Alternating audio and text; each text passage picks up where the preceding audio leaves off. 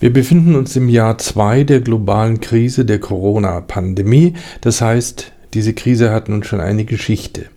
Eine medizinisch-organisatorische, eine politisch-ökonomische und nicht zuletzt eine Kulturgeschichte. Diese drei Krisengeschichten sind eng miteinander verwoben und sie verhalten sich zugleich widersprüchlich zueinander. In einem dramatischen Bild könnte man wohl sagen, dass sie sich gegenseitig ständig zugleich erzeugen und wieder zersetzen. Die erste These lautet, die Pandemiekrise hat ihren Platz in der Grammatik von Problem, Konflikt, Krise, Katastrophe und Apokalypse noch gar nicht gefunden. Sie muss in die Geschichte erst noch einen semiotischen, moralischen und ästhetischen Eingang finden. Beginnen wir mit einem Streifzug durch die Medien. Welche Visualisierungen der unsichtbaren Gefahr hat man uns anzubieten? Wir haben es mit sechs Bildern der Pandemie zu tun. Erstens das Virus selber. Zweitens das Wechselbild von Entleerung und Überfüllung. Drittens Grenzschließungen. Viertens die Maske. Fünftens die Wanderbühnen der Corona-Leugner. Sechstens Spritze und Impfung. Eine Erlösung wäre nun, wenn alle diese Elemente in eine Dramaturgie zu bringen wäre, so wie wir sie aus Romanen und Filmen kennen. Das Auftauchen eines Problems, die erste Reaktion darauf, nämlich ein gesellschaftliches Durcheinander, das erste Zeichen einer Rettung, die möglicherweise auch mit einem Opfer verbunden ist, die Offenbarung der Gegnerschaft und die Feier des Chaos und schließlich das Erscheinen der Retter, der heroischen Kämpfer, die nach einer letzten ein bisschen schmerzhaften Auseinandersetzung den Feind besiegen und den alten Zustand wiederherstellen. Dass diese Dramaturgie nicht funktioniert, hat unterschiedliche Gründe. Da ist zum einen die schiere Dauer der Krise, die sich sozusagen zu einer Katastrophe auszuweiten droht. Das ist eine besondere Qualität. Der Normalfall nämlich würde darin bestehen, eben diese wiederum ist Teil der Struktur unserer Standarderzählungen in Romanen und Filmen, dass sich eine Krise zur Katastrophe verdichtet. Die Verdichtung der Krise ist spektakulär und in der Regel mit einem großen Knall verbunden. Die Ausdehnung der Krise dagegen erscheint lähmend und enthoffnend. An dieser Stelle ist eine kleine historisch, historische Reminiszenz angebracht. Im Jahr 1809 stieß der preußische Major Ferdinand von Schill, der um jeden Preis eine Erhebung gegen Napoleon I. auslösen sollte, wollte, den seither gern zitierten Ruf aus, lieber ein Ende mit Schrecken als ein Schrecken ohne Ende. Der Spruch begleitete die mitteleuropäische, vor allem aber deutsche Geschichte und taucht in Bezug auf historische Katastrophenlagen ebenso wie in häuslichen Konfliktfeldern oder beruflichen Sackgassen auch heute immer mal wieder auf. Er wurde, wenn man so will, Teil unserer Weltanschauung. Das Bild eines Schreckens ohne Ende drängt sich auch in der Pandemiekrise auf, nur dass einem als Ende mit Schrecken nichts Heroischeres einfallen kann, als eine in zweifelhafter Begleitung organisierte Anti-Corona-Demonstration, in der zugleich der Schrecken geleugnet und ein Ende durch Infektion provoziert wird als wäre darin das wahre Ende mit Schrecken, das Leiden und der Tod durch das Virus zu überschreien. Es geht hier offenbar darum, einem katastrophischen Zustand ein katastrophales Ereignis entgegenzusetzen. Und das probate Mittel dazu wird als Ausbruch in Medialisierung und Verspektakelung inszeniert. Die gesamtgesellschaftliche Bedeutung von Anti-Corona-Demonstrationen liegt in der Sichtbarkeit des Spektakels. Als Kultur übernimmt eine solche Demonstration denn auch die diversesten Spektakelelemente, Nazi-Aufmarsch, Volksfest, Sonntagsausflug, Theater, Kampfsportveranstaltung, Stand-up-Comedy, Predigt und Medicine Show, Laufsteg, Meditation, Kindergeburtstag, die gewaltige Einforderung eines Rechts auf Spektakel. In der Gesellschaft des Spektakels, in der mit einem Schlag das Spektakel verboten wird, wird das lieber ein Ende mit Schrecken als ein Schrecken ohne Ende neu übersetzt. Lieber Hysterie als Melancholie, lieber Paranoia als Depression, lieber kollektiver Unsinn als isolierte Vernunft. Oder eben lieber Verdichtung der Krise als Ausdehnung in alle Lebensbereiche versuchen wir die Ursachen dafür zusammenzustellen, die eine konsistente Bilderzählung zur Corona-Krise so unmöglich machen, die ansonsten bei jedem prominenten Tod oder jedem sogenannten Amoklauf schlecht und recht zustande kommt, um in einer kollektiven Trauerarbeit die Erfahrung der Verwundbarkeit dieses Systems, in dem wir leben, zu verkraften. Da ist zunächst eine Hilflosigkeit nicht nur, aber vor allem der demokratischen Regierungen gegenüber einer Vielzahl von Interessen, die immer zugleich nach Öffnungen, Rückkehr zur Normalität, subjektiver Freiheit und Kultur verlangen und nach strikten Maßnahmen, nach Schutz und Sicherheit, nach Disziplin und Solidarität, nach vernünftiger Isolation. Nie konnte man so genau studieren, dass es noch etwas gibt, was schlimmer ist als die eine oder die andere Richtung, nämlich ein schlingernder Mittelweg. Genau dieser schlingernde Mittelweg aber ist die, der vollkommene Ausdruck unserer Systeme, die man als diverse Mischungen aus Demokratie, Populismus, Kapitalismus, Liberalismus und eben Spektakel bezeichnen könnte. Der schwankende Mittelweg ist also Ausdruck eben des Systems, das durch ihn der höchsten Gefahr ausgesetzt wird. Man kann daher unter anderem behaupten, die Pandemiekrise wäre als verdichtetes Modell der inneren Grundkonflikte dieses Systems zu betrachten, der Selbstwidersprüche von Freiheit und Kontrolle, von Gesellschaft und Subjekt, von Vernunft, Moral und Ästhetik. Das System in einer solchen Krise erlaubt keine richtige Entscheidung, denn was richtig für den medizinischen Schutz ist, kann falsch sein für den gesellschaftlichen Zusammenhang zum Beispiel und was für einen Teil der Menschen die Rettung sein kann, ist für den anderen eine Katastrophe.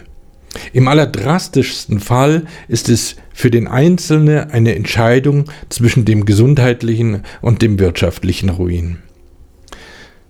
Wenn es also kein wirkliches, verlässliches Richtig und Falsch gibt, dann müssen zwischen den Entscheidern und ihren Adressaten, Regierung und Volk ist nur ein Modell dafür, ebenso könnte man es als Beziehung von Diskurs und Medium ansehen, andere Komponenten bedeutend werden, die sonst vielleicht nicht im gleichen Maße im Vordergrund stehen.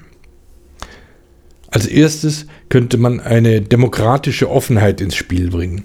Die Entscheider müssten in dieser Weise ihre Entscheidungen, auch ihre Revisionen offen darlegen und gewissermaßen mit denen, für die sie entscheiden, die Unvollkommenheit, Anfälligkeit, Begrenztheit des Entscheidenkönnens teilen.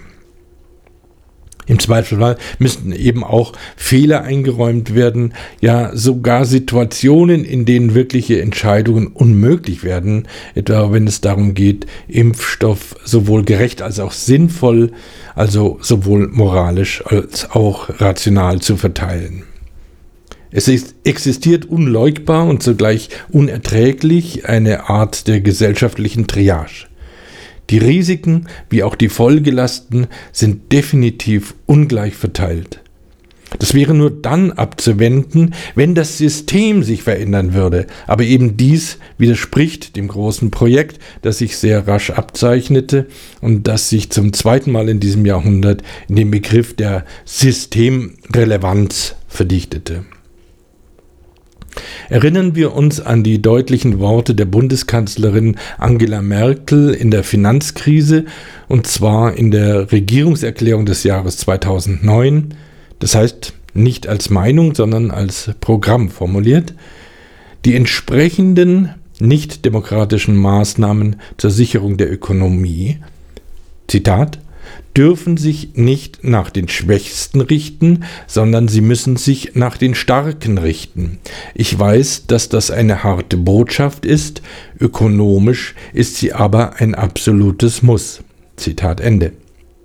Dasselbe gilt gewiss auch für die Corona-Krise, in der das Wort Systemrelevanz wieder verwendet wird, um politische und rechtliche Fakten zu schaffen, nur kann es nicht auf eine solche dezidierte Weise ausgedrückt werden, denn noch direkter geht es ja hier um Menschenleben.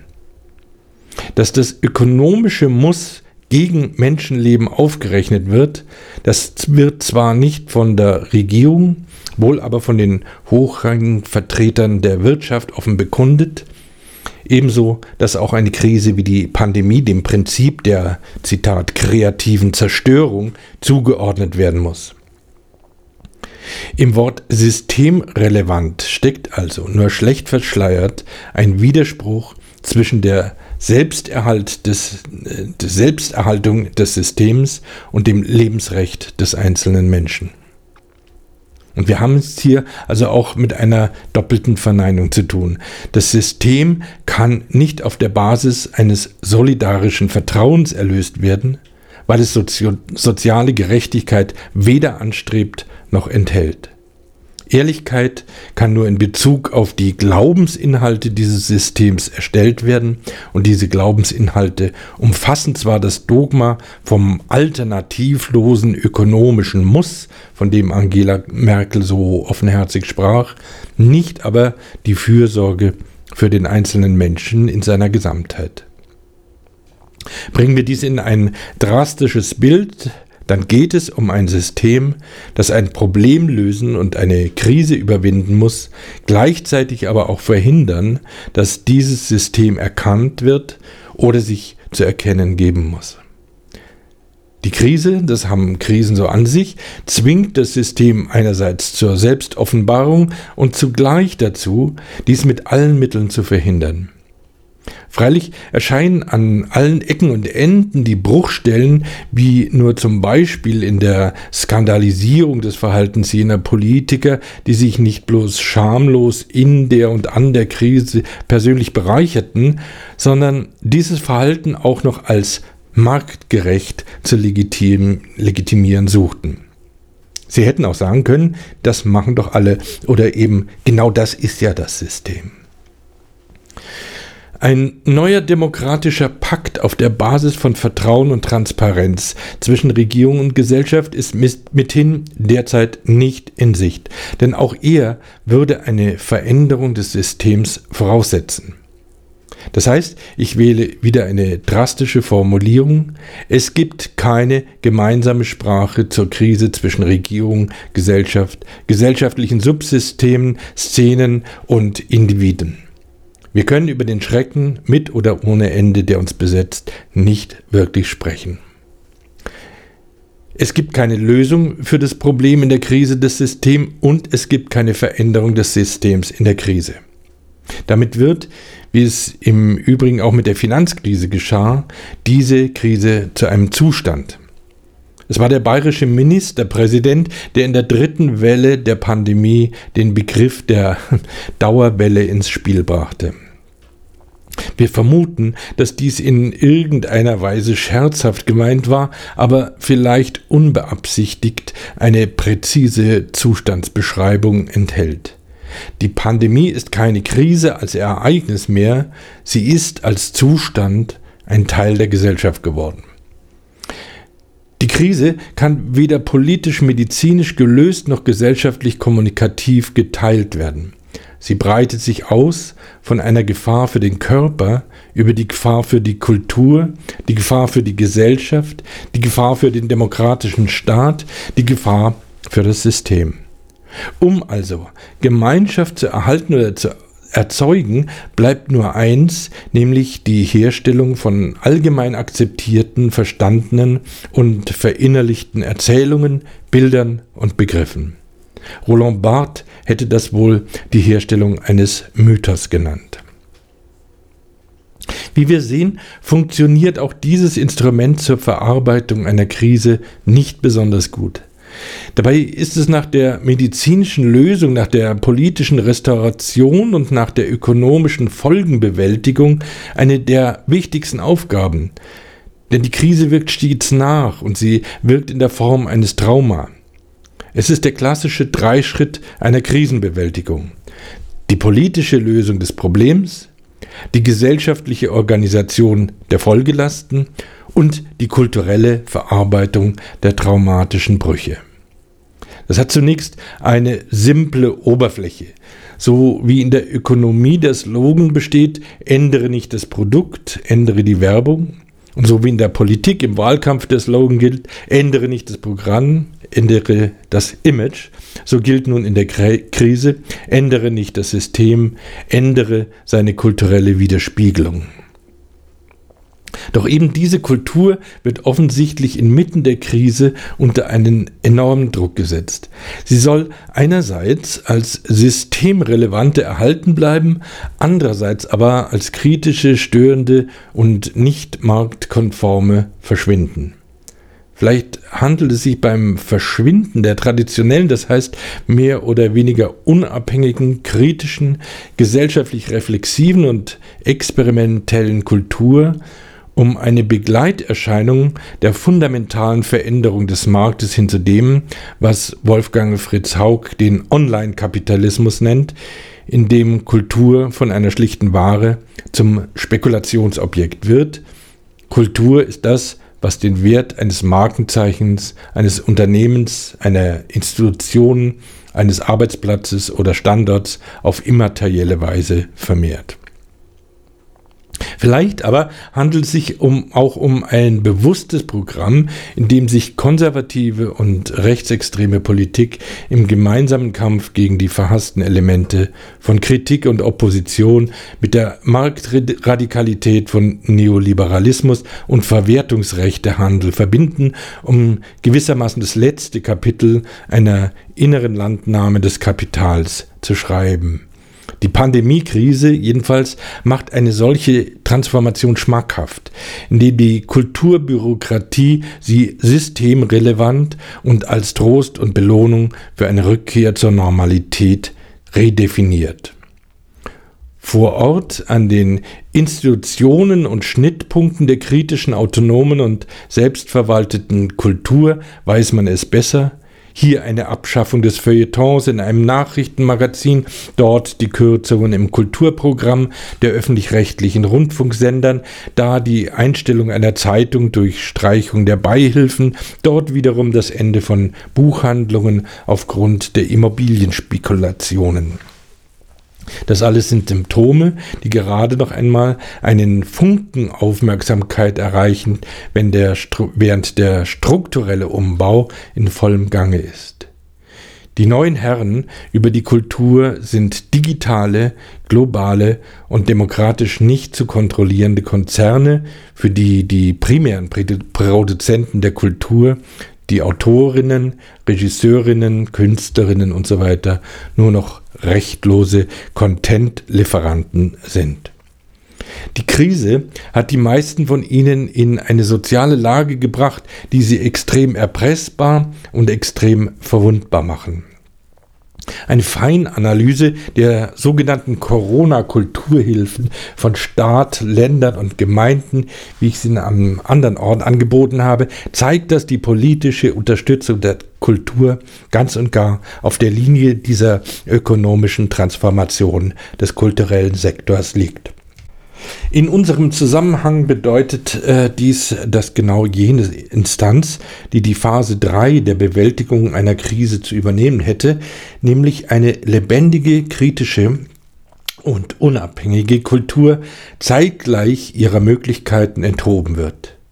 Ich will indes nicht verhehlen, dass aus dieser gesellschaftlichen Instanz enttäuschend wenig Widerstand kommt und man den Rest der Widerstandskraft mit Hilfe von identitätspolitischem Streit vergeudet.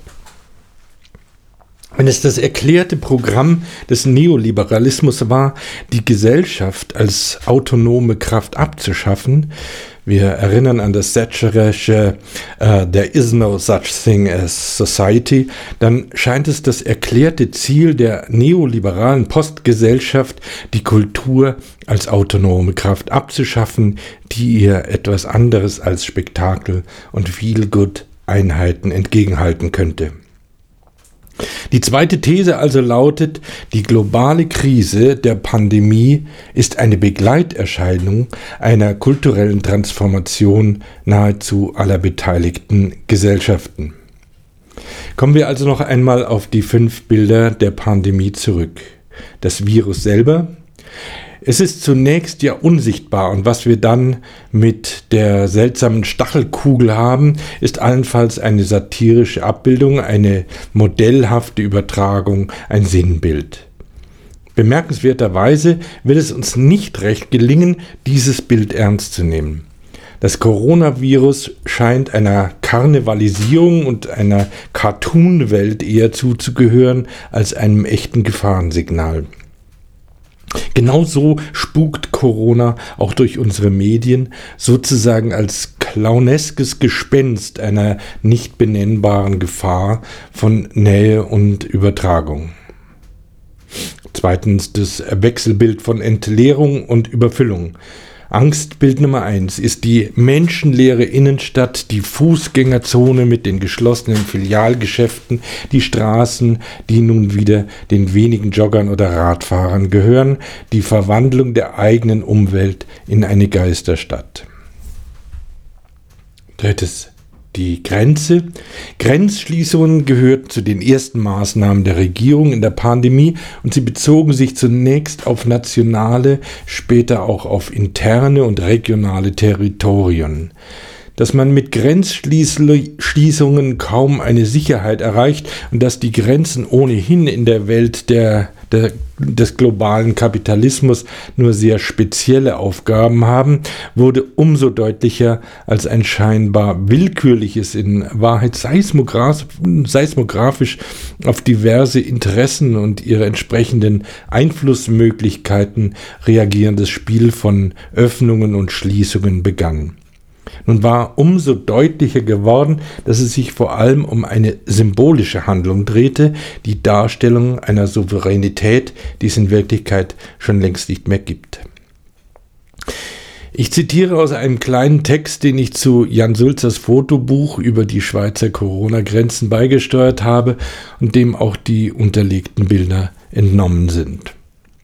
Die Grenzen zwischen uns und den anderen, den Guten und den Bösen, den Bewahrern und den Zerstörern, den Zivilisierten und den Barbaren ist nun immer auch Abbildung einer zweiten, ultimativen Grenzmetapher nach der zwischen Körper und Staatsgrenze, nämlich der zwischen Kultur und Natur. Auch diese Grenze ist keineswegs stabil und keineswegs nur in philosophischen Debatten umstritten. In einer höchst problematischen Erzählung rettet sich der Körper gegen die Gefahr der Grenzverletzung im Allgemeinen und der Zerstückelung im Besonderen durch seine vollständige Verwandlung in kulturelle Technik und Disziplin, in eine unzerstörbare Maschine mit stählerner Grenzhaut. Sigmund Freud belegte diese Verwandlung nicht zufällig mit der Bezeichnung Todestrieb. Übertragen wir dies auf das Prinzip Grenze, so erscheint uns die Dialektik klar. Die Grenze verwandelt sich selbst von Natur in Kultur, beziehungsweise vom Gegebenen ins Gemachte. Und je mehr sie das tut, desto mächtiger, monumentaler, unzerstörbarer, desto befremdlicher, toter und absurder wird sie auch.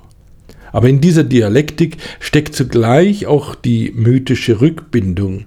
Die technische Grenze rechtfertigt sich dadurch, dass sie nichts anderes ist als die Verbesserung und Erfüllung der einst natürlichen Grenze. Und diese Natur der Grenze liegt nicht allein in der Existenz natürlicher Barrieren, sondern auch in eben der Grenzziehung zwischen Kultur und Natur. Die Grenze schützt unsere Sprache gegen die Barbarei der anderen, unsere kultivierten Sitten gegen die instinktiven Begierden der anderen, unsere kultivierten Produktionsweisen gegen die besinnungslose Gier der anderen, unsere einzige Religion gegen die polymorphen Fantasien der anderen und so weiter. Eine Grenze will umso monumentaler und totaler werden, je größer das Gefälle angenommen wird. So ist also, denken wir die an, an die Grenzforderungen der jüngsten Zeit, die Errichtung und Verstärkung einer Grenze stets verbunden mit der zivilisatorischen Herabstufung der anderen Seite. Jede Grenze ist eine Kränkung und wie wir alle wissen, enthalten die Rituale, mit denen die Grenze verbunden ist, immer auch Elemente der Demütigung, der Unterordnung, der Entmachtung. Die natürliche Grenze, die sich im Nebel der mythischen Vergangenheit verlieren muss, hat sich gespalten in eine technische und eine soziale Einrichtung. Sie ist einerseits Abwehr und Gefängnis, andererseits semantische Kontrolle. Die Dramen, die sich hier abspielen, selbst wenn die Grenzen selber, wie man so sagt, zivilisierter sind als vor dem, entsprechen einer Einkörperung der Macht ins Subjekt. Die Grenze erklärt die Macht der Sphäre Nummer 1, Staat, Gesetz, Herrschaft und die Ohnmacht von Sphäre Nummer 1, Nummer 3, äh, Biografie, Subjekt, Erfahrung. In unserer Sprachbibel, dem Duden, wird die Nation durch die Grenze und die Grenze durch die Nation erklärt. Die Grenze, mit anderen Worten, ist nicht nur Ausdruck von Macht, sondern sie ist auch ihr Produktionsmittel. Allerdings zeigt sich an der Grenze die Macht, aber sie zeigt auch ihre Grenzen, denn absolut wäre eine Macht ja erst dann, wenn sie die Grenze willkürlich versetzen könnte. An der Grenze also zeigt sich eine Macht und an der Grenze endet auch eine Macht, unter anderem deswegen, weil von der anderen Seite eine Gegenmacht wirkt. Würde man also eine Grenze physikalisch interpretieren, dann wäre sie genau die Linie, die das Kräfteverhältnis von Macht A zu Macht B wiedergibt. Aber natürlich spielen dazu viele weitere Parameter ihre Rolle, einige mehr, die anderen weniger berechenbar. Die Grenze ist in Gefahr, wenn das Verhältnis von Macht und Gegenmacht sich verändert, wenn das Strukturnetz der Grenzen seine Stabilität verliert, aber eben auch, wenn das Spannungsverhältnis zwischen Macht, Kultur und Biografie unerträglich hoch wird. So kann es ebenso geschehen, dass ein Staat seine Grenzen nicht aufrechterhalten kann, wenn seine Bewohner sie nicht akzeptieren und seine Kultur diese Spannung nicht mehr verarbeiten kann, wie umgekehrt ein Staat aus einem inneren Geschehen heraus eine äußere oder auch eine innere Grenze etablieren muss, auch wenn dies gegen nationale oder auch ökonomische Interessen geschieht. Die Grenze ist ein Ort, an dem sich ganz real, aber auch durchaus diskursiv ein Subjekt der Macht mit einem Objekt seiner Interessen unterhält also zum Beispiel ein Staat mit Menschen. Und dies wiederum geschieht einmal mehr und einmal weniger zivilisiert. Viertens die Maske. Sie bringt ihre eigene Kulturgeschichte mit, die nicht nur mit Schutz und Rücksicht zu tun hat, sondern auch, wie es im Ursprung des Begriffs steckt, mit der Person, mit Verhüllung und eingeschränkter sozialer Lesbarkeit. Stets scheinen sie neben einer praktischen auch eine symbolische Bedeutung zu haben und das macht sie ein wenig unheimlich. Sie verbergen etwas, eine Identität, sie stehen in mysteriöser Verbindung mit Tod, Verrat und Revolte. Sie sind Teil einer Verkleidung, also einer unklaren Persönlichkeitsbeziehung. Irgendwie überschreiten Masken den Bereich, den wir Wirklichkeit nennen. Sie sind Theater, Ritus, Magie. Darum ist das Tragen von Masken auch strengen Regelungen unterworfen. Wer wann, wie und warum eine Maske tragen muss, soll oder darf, das muss von Gesetzen und Diskursen festgelegt werden. Wo kämen wir sonst hin? Wenn jede und jeder zu jeder Zeit eine Maske tragen könnte, wäre es aus mit Ordnung und Kontrolle. Genau deshalb sind Masken auch ein großes Faszinosum. Die Maske setzt eine Grenze zwischen den, den Körper und die Welt und dreht dabei die Verhältnisse der Konfliktlinien um. Der gepanzerte Mensch, der sich selbst zur Waffe macht und dabei auch sein Gesicht unter Harnisch und Helm verbirgt, sieht nun sich eingesperrt, statt die Welt ausgesperrt. So wird die Maske zu einer Form der Bestrafung, denn wie sie verbirgt, äh, wie sie verbirgt bezeichnet sie auch und sie ist dabei ein Zeichen der Schwäche. Schließlich ist die Maske eine Form der Transzendenz. In der Maske tritt man in Unter- und Überwelt ein, tanzt mit den Dämonen, lässt Jenseitiges in sich ein. An- und Ablegen der Maske ist ein ritueller Übergang. Einem Großteil gelingt diese Ritualisierung des Übergangs als Übertragung in den Alltag, vergleichbar etwa dem Ergreifen eines Regenschirms, der eine ähnliche Verbindung von Schutz und Schwäche darstellt, kann es Auf- und Absetzen sogar zu einem Verlässlichkeit produzierenden Alltagshandeln werden. Doch einer Minderheit ist dieser Übertrag ganz offensichtlich verwehrt. Hier wird sie als Entmachtung, wenn nicht als Kastration betrachtet, wozu die leicht bizarre Gleichsetz Gleichsetzung einer medizinischen Maske und eines beißhemmenden oder meinungsunterdrückenden Maulkorbs das ihre beitragen. Viertens die Wanderbühnen der Corona-Leugner. Wir haben es hier mit einer sozialen Überschussreaktion Reaktion zu tun, deren Sprengkraft lange übersehen wurde und die immer noch mit einer erstaunlichen Milde seitens der Staatsgewalt behandelt wird. Zynisch gesprochen könnte man wohl sagen, dass das System weiß, dass von dieser Mischung keine Gefahr für es ausgeht. In der Gesellschaft des Spektakels, die für eine Zeit diese äh, diese Gesellschaft, die sonst nicht viel eint, zusammenführt, basiert auf der gemeinsamen Produktion von Emotionen, Affekten und Bildern, also dem, was Guy Debord einst das Spektakel nannte. Es ist eine Form der kontrollierten Erregung, in der das Ikonische, die Nähe von Zeichen und Bezeichnetem, so verdichtet ist, dass Wirklichkeit und Bild kaum noch zu unterscheiden sind.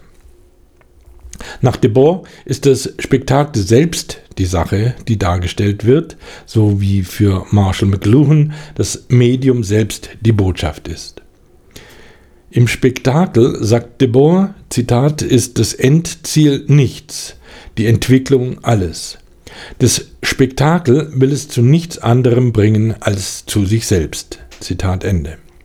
Aber auch das Spektakel hat seine Geschichte, seine Sprache, seinen Mythos und seine Transzendenz, auch wenn es nicht, sich nicht mehr in der Gesellschaft, sondern als Gesellschaft versteht.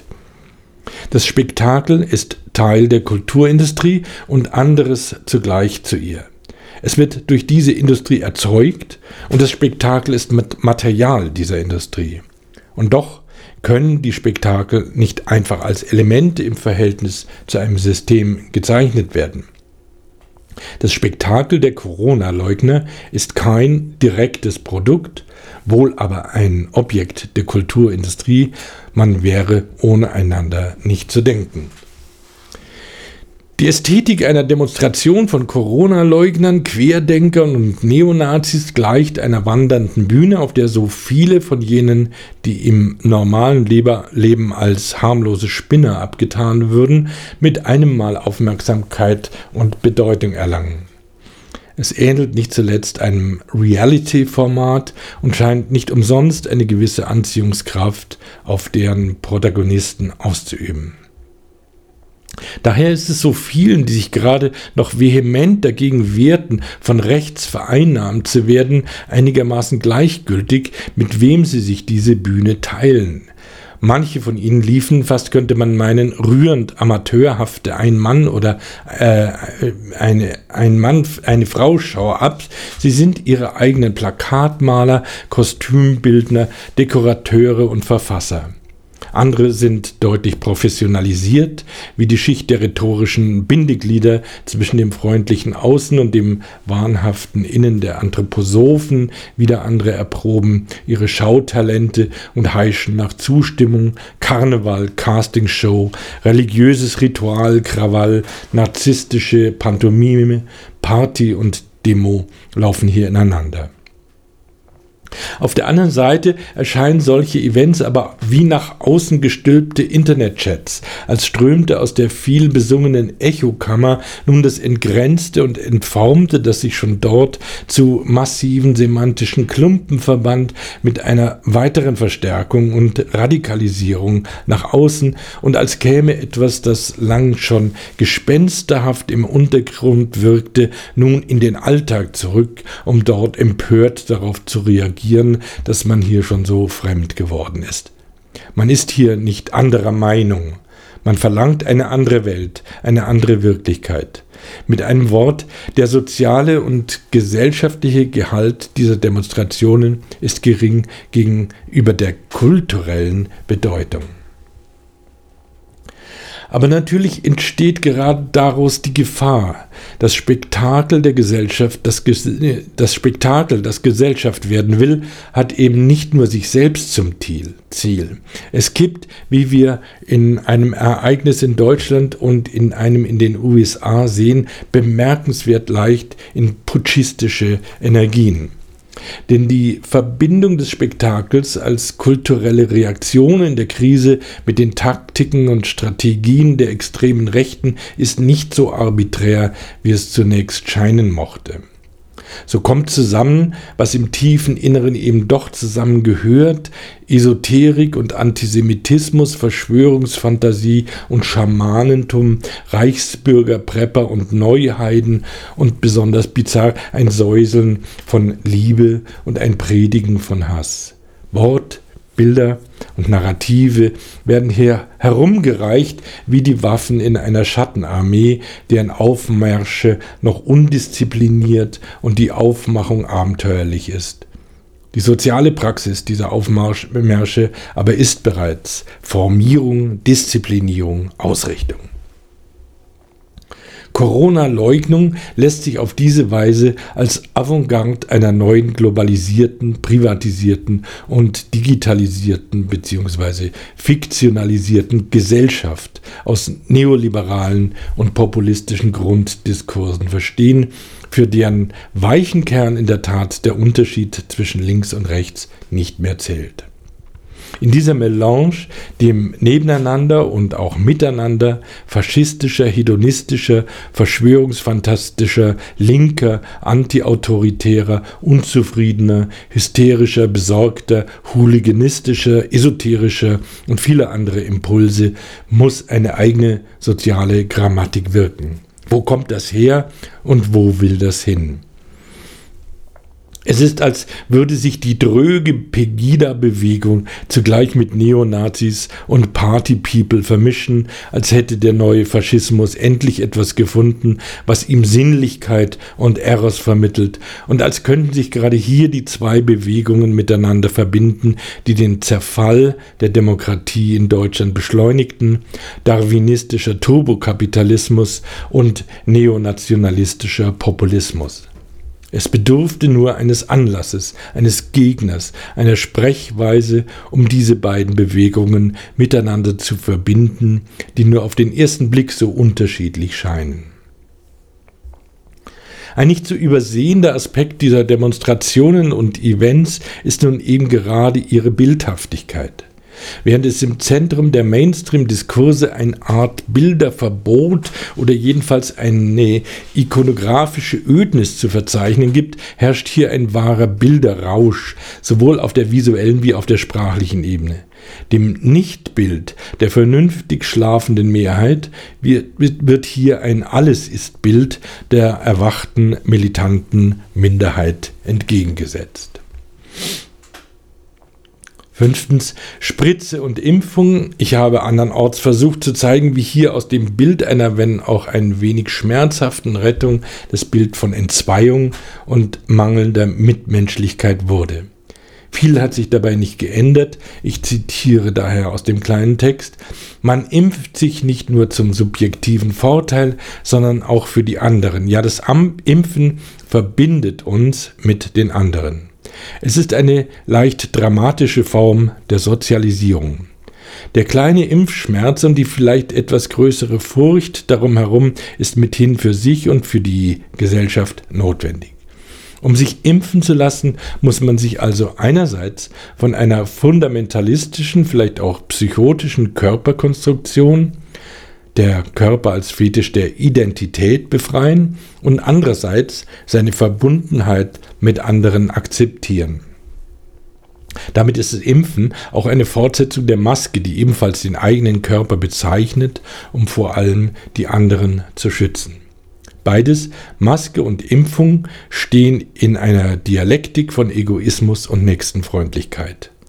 Das Verhalten in dieser Wirklichkeit der Einheit von Bezeichnung, Bezeichnetem und Bezeichnetem, also einer allgemeinen Überzeugung der Art, die Erde dreht sich um die Sonne, weil wir das wissen, veranschaulichen und schließlich erfahren können, zeigt also ziemlich exaktes Verhältnis von Subjekt und Gesellschaft. Denn ebenso wie der normale Mensch einst das Vertrauen in ein Dogma, die Erde ist der Mittelpunkt des Universums, verlieren und ein Vertrauen in eine andere Betrachtungsweise, der Himmel gibt bei genauer Beobachtung seine Geheimnisse preis, gewinnen musste, so muss er nun nach dem Vertrauen in die Wissenschaft ein zweites Vertrauen aufbauen, nämlich in die ausführenden und verteilenden Instanzen. Und hier fangen die Probleme an. Denn wem muss ich nicht alles vertrauen, wenn ich mir die Spritze geben lasse?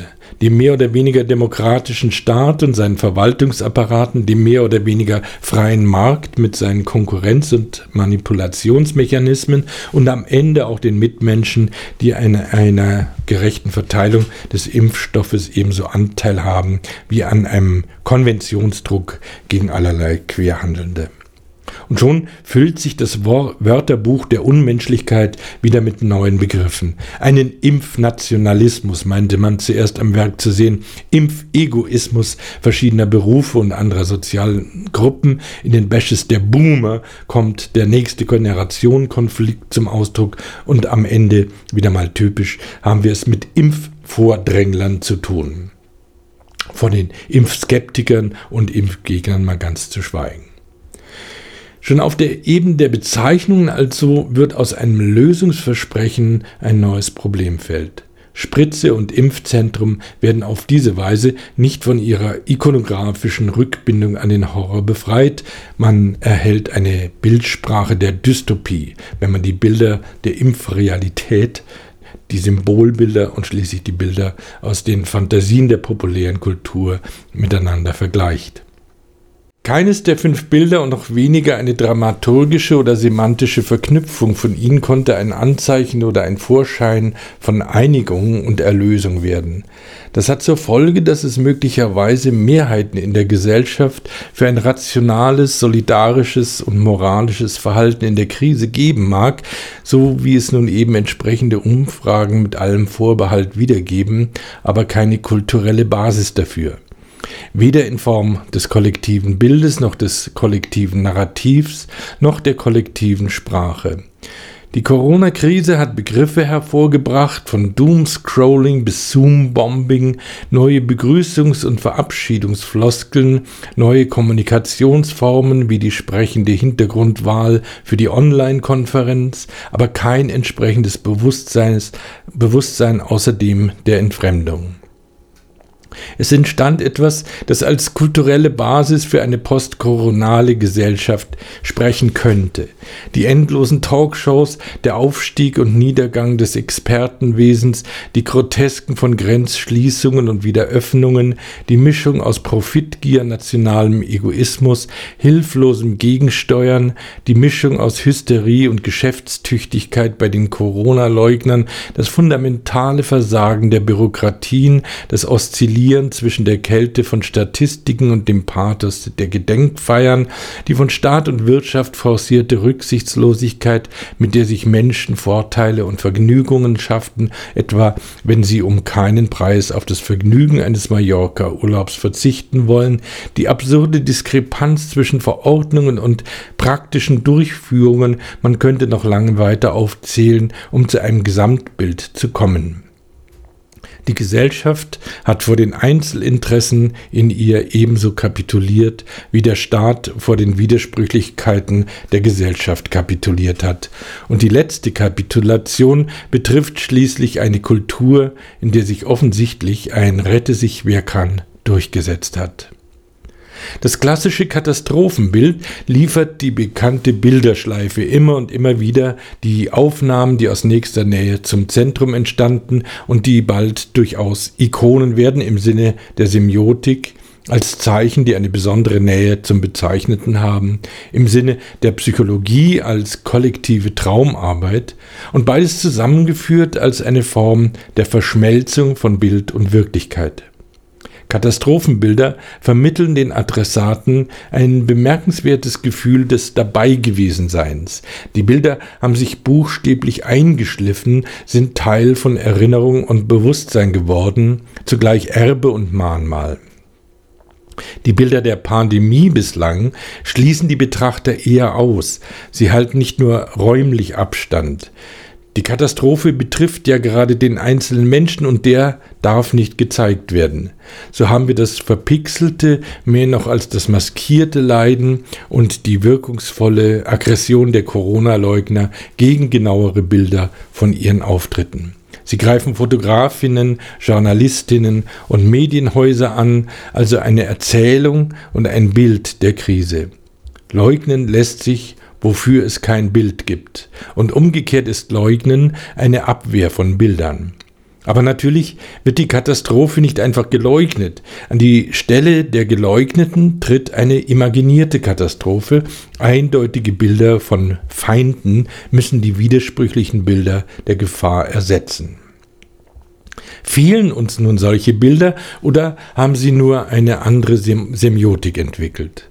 Das symbiotische Dreieck, gebildet aus der Sache selbst, der symbolischen Darstellung und der Begrifflichkeit, das nach Umberto Eco die kulturelle Einheit schlechthin darstellt, scheint jedenfalls seine Verlässlichkeit verloren zu haben.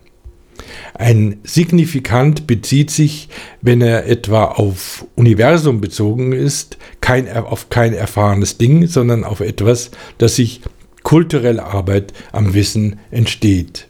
Der semiotische Krieg, den rechtsextreme Esoteriker und Verschwörungsfantasten begonnen haben, verleugnet die kulturelle Einheit als Bezugspunkt. Und vielmehr erinnern wir uns an Platons Höhlengleichnis. Nur Schatten sind wahrnehmbar aus dem Feuerdunkel unserer Isolationshöhlen die mehrdeutiger und undeutlicher sind, als es die Zeichen und Bilderordnungen versprechen.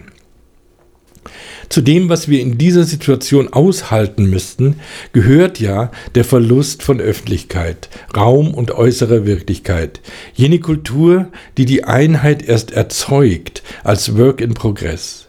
Denn auch was ein Bild ist, bestimmt kein Augenpaar allein. Wie das Bildermachen ist auch das Bildersehen eine soziale Angelegenheit. Was in die Isolationsräume dringt, ist diffus und unstet. Wir müssten in dieser Zeit vielleicht neue Ästhetiken, Grammatiken, Dramaturgien erlernen, die die Semantik einer Videokonferenz, das Sichtbare, Unsichtbare bei Skype und Zoom, die erzwungene Öffnung der Privaträume und die Intimisierung der öffentlichen Räume zum Beispiel. Aber dazu ist man zu sehr mit Angst, Trauer und Trotz beschäftigt. Die Bilder, die uns gerade noch zu viel waren, sie fehlen uns jetzt. Wo sich Katastrophen gemeinhin zu dem einen alles sagenden Bild verdichten, mit dem wir in eine veränderte Wirklichkeit zurückkehren, scheint sich in der Pandemie alle Bilder zu spalten und aufzulösen. Man kann keinen Supermarkt, keine Fußgängerzone, keinen Schulraum, keine Hochzeitsfeier, keine Bürotätigkeit, keine Sportveranstaltung, vielleicht sogar kein menschliches Angesicht mehr sehen, ohne dass mit dem Blick eine Coronafizierung vorgeht. Die Krise erzeugt kein Bild, aber jedes Bild wird zu einem Krisenbild. Könnten wir etwa von einer Piktodemie sprechen? Begriff, Symbol und Sache scheinen verschiedene Welten, verschiedene Dimensionen anzugehören. Gefahr geht aus, nicht nur von der körperlichen, sondern auch von der semiotischen Annäherung.